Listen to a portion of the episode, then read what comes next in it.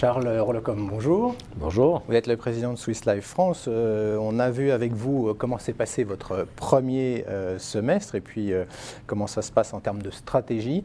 Qu'est-ce que vous retenez, vous, de ce, premier semestre? Dans un contexte qui effectivement change On le voit sur les marchés financiers, bien entendu, mais on le voit aussi sur l'économie. Il y a de plus en plus de doutes. Vous êtes quand même content de cette performance du premier semestre? Oui, je suis vraiment content parce que, bien sûr, que les conditions économiques, politiques et sociales du premier trimestre ne sont pas celles auxquelles on s'attendait, même si certains trends euh, sont, connus. Euh, je suis content parce que pour moi, ce qui est important, euh, et ça rejoint aussi nos discussions précédentes, c'est de maintenir de la qualité de la production. Ça ne sert à rien de faire du volume si finalement la profitabilité des affaires que vous engrangez jour par jour n'est pas profitable à long terme à l'entreprise. Et évidemment que si je prends juste les taux bas, ben, les taux bas, ça, encourage euh, certains clients à prendre de la sécurité, à prendre donc en France, nous sommes en France, des fonds euros. Or, on sait très bien que les fonds euros, ça fait 10 ans, plus de 10 ans maintenant que l'on le dit chez Swiss Life France et qu'on applique cette stratégie chez Swiss Life France, c'est pas avec les fonds euros qu'on arrivera à dégager une performance ni à moyen et surtout pas à long terme. Donc, et on voit que la, réalité, les taux maintenant même négatifs en France, encore une fois, euh, en étant honnête avec vous, j'ai jamais pensé que les taux en France allaient être hein, négatifs. Mais qu'ils allaient baisser, encore une fois, ça fait dix ans qu'on le dit. Bon.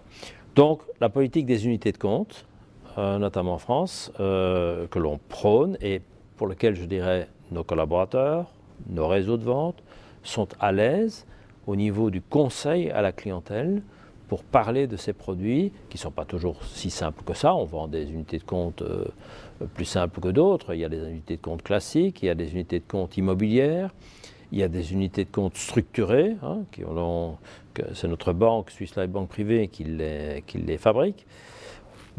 Tout ça, ce sont quand même des produits assez complexes, mais on a une clientèle, on s'adresse à une clientèle cible capable de comprendre euh, euh, ces produits et de voir leur intérêt, surtout à moyen long terme. Et encore une fois, si on regarde, 58% des nouvelles affaires sont faites en unité de compte. Alors évidemment, en 2018, on en faisait encore un peu plus. Donc les clients sont un peu plus frileux, d'accord Mais enfin, 58%, c'est le double, ça reste le double du marché. Et si euh, dans les stocks, puisque chaque année on a une croissance nette des affaires, donc on n'a jamais eu de décroissance, depuis, depuis 10-15 ans, on n'a jamais eu de décroissance, donc chaque année, en stock, dans les provisions mathématiques, on accumule le stock des provisions en unité de compte, et aujourd'hui ça représente 40%, c'est-à-dire aussi le double du marché. Comment on explique euh, bah, que les clients finalement restent dans ces fonds euros? Parce qu'on voit que c'est français. finalement, ils n'ont pas fait tant d'arbitrage que ça, année après année, ils restent sur ce type de véhicule. Est-ce que comment on peut l'expliquer? Parce qu'on parle, voilà, il n'y a pas euh, aujourd'hui, ça diminue année après année, donc. je pense que, euh, encore une fois, lorsqu'on s'est vu les premières fois, j'avais expliqué quand on avait mis en place il y a 10 ans cette stratégie Swiss Life France de, pousser plutôt les, unités de compte par rapport au euro, j'avais dit il faut aussi qu'on s'adresse à une clientèle euh, qui a une surface financière, on a appelé aisée, hein, euh, qui a une surface financière qui, lui permette effectivement d'acheter ces produits en unité de compte parce que on l'a vu en fin 2018, hein, ces produits peuvent aussi avoir une baisse de valeur de 30%. Bon, il s'est fait que ça a été regagné dans les premières semaines de 2019. Les valeurs ont repris et maintenant on est de nouveau en positif. Mais évidemment, une, clientèle, je dirais, plus retail, euh, qui n'a pas les moyens d'absorber cette baisse de valeur elle-même et qui serait obligée finalement de vendre, hein, de racheter un contrat, ce ne serait pas éthiquement correct. Donc c'est fondamental, lié à cette stratégie Swiss Life, il y a une clientèle qui a les moyens d'absorber elle-même la volatilité hein, finalement des marchés financiers. Et c'est pour ça que nos nos, réseaux de vente, qu'ils soient propriétaires ou euh, ouverts, donc euh, les, conseillers en gestion patrimoniale euh, indépendants, ce sont des gens qui, dont c'est le métier, de, de, conseiller, je dirais, valablement les gens. Et donc, et donc ceux-là, eh ben, ils ont compris, et donc ça fait des années qu'ils achètent des unités de compte, et ceux-là ont une performance formidable. Les autres, bon, alors partiellement, un client aisé peut se dire, ben, moi j'ai quand même envie de sécuriser 30%, euh, voilà. Mais dans, certains produits retraite que nous vendons, nous vendons 90% euh, d'unités de compte. Hein. Mhm. Donc, euh, Alors, dans, les, ce qui change sur le marché français, en tout cas, euh, dans, cette, ce secteur-là, c'est bien entendu la loi Pacte. Donc, on attend encore un certain nombre de, décrets, on ne va pas rentrer dans le détail. certains ont parlé de révolution, justement, pour, les, pour la, la retraite. Comment vous allez vous positionner, vous, sur ce marché-là également? Alors, Swiss Life France, et je dirais le groupe Swiss Life, euh, la Suisse, l'Allemagne, etc., nous sommes des spécialistes de la retraite. Hein, ça fait hein, plus d'un siècle, même un siècle et demi, que l'on fait de la retraite. Donc, on, évidemment, gestion, avec ce qui est lié euh, à cela, c'est-à-dire une gestion des actifs basée sur de l'ALM et qui est basée sur des moyens de long terme. Ça, c'est finalement le, cœur du, métier. Donc, ça fait longtemps en France, et non, si je reviens sur la France, ça fait longtemps qu'avec le membre du, hein, du, comité de direction, Éric Le Baron, euh, qui est le responsable, comme vous le savez, des affaires vie, euh, on se dit pourquoi en France le sujet des retraites ne sort pas politiquement? Or, il suffit maintenant, déjà avec les présidents, euh, je dirais précédents, avec le président Sarkozy notamment, le sujet de la retraite est sorti et maintenant, avec notre président Macron, évidemment, il est d'actualité.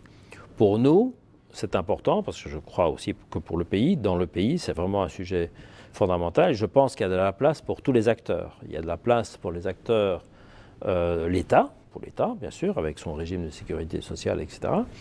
Et, avec Agir Carco, voilà, euh, gestion paritaire. Et il y a de la place pour des acteurs comme Swiss Life. Nous, c'est notre savoir-faire. Donc, on est à fond, euh, je dirais, derrière cette pacte d'abord, qui est la première phase, je dirais, et puis bien sûr la réforme de la retraite qui, qui, va suivre. Ce qui va changer, c'est bah, notamment euh, le fait qu'on puisse, euh, au lieu d'avoir cette rente qui pouvait peut-être provoquer un certain nombre de blocages ou de réticences, se dire il y a cette option de sortie en capital. Ça va changer la manière aussi euh, de, gérer son futur patrimoine ou sa retraite. Tout à fait. Je pense que c'est le, mhm. ce que M. le maire voulait, voulait atteindre comme objectif et le président Macron, c'était d'arriver à rendre le plus neutre possible un choix entre un capital et une rente. Je pense que là, on a avancé, d'accord? Donc ça, c'est un, un, avantage parce que ça donne de la souplesse de choix. Or, euh, je, dirais je, dirais la devise de, du groupe Swiss Life, c'est justement de fournir à ses clients une véritable liberté de choix durant leur vie. Donc là, c'est évidemment, euh, c'est clair que si pour des questions réglementaires, ils étaient obligés de prendre la rente, ça, ça limitait le choix. Donc pour cela, on est tout à fait partant. Alors bon, il y a dans cet aspect pacte, euh, il y a un aspect fiscal évidemment aussi qui est, important hein, euh, et qui, euh, je pense qu'on a on a progressé. Il y a beaucoup plus de flexibilité aussi pour les passages entre les pas rentrer dans le détail parce que je pense que plusieurs journées d'interview ne suffiraient pas. Mais il y a plusieurs flexibilités maintenant possibles de transfert de produit à produit. Donc ça, c'est évidemment, euh, la transférabilité est améliorée. La fiscalité reste malgré tout complexe et je pense que ce sont des acteurs comme nous, comme Swiss Life France, qui ont vraiment des conseillers à la clientèle c'est à nous d'expliquer le plus pédagogiquement possible quelles sont maintenant, quelle est la situation fiscale. Et je suis convaincu que cette situation fiscale, elle ne peut pas être réglée pour tout le monde. Je pense que c'est souvent du cas par cas. Donc on va prendre client par client et en fonction de sa situation, on regardera avec lui quelle est la meilleure solution. D'ailleurs, entre l'assurance individuelle, telle qu'elle existe toujours, et maintenant euh, tous ces nouveaux produits qui sont liés à la loi Pacte. Un mot rapidement en conclusion. Euh, sur l'allocation d'actifs, vous avez dit tout à l'heure finalement, vous, étiez, vous aviez peut-être un peu plus d'immobilier par exemple, vous aviez été un peu plus sur l'immobilier que d'autres acteurs. Et puis un peu plus de diversification, c'est-à-dire un peu plus de prise de risque, par exemple les infrastructures. Donc il, faut, voilà, il faut aller chercher du rendement, mais forcément aller prendre un peu plus de risque dans ce contexte. Ça, c'est clair. Alors après, bon, euh, si je prends l'immobilier, ça fait des années que, là, encore une fois, même, même mes prédécesseurs étaient déjà passionnés, des passionnés de l'immobilier en France, donc on a toujours acheté beaucoup d'immobilier, on était en, proportion super, dans les classes actifs, on avait beaucoup plus d'immobilier que certains de mes concurrents. Euh, bon, c'est une passion, hein, c'est l'immeuble de qualité, etc. Donc évidemment, on a, ça reste. On a, ça reste, ça reste. Je reste un passionné d'immobilier. Mes collègues euh, euh, qui travaillent pour Swiss Life Asset Management ce sont aussi. Hein, on, devient même un acteur essentiel même sur le plan européen là-dedans. Donc on continue d'acheter des immeubles de qualité.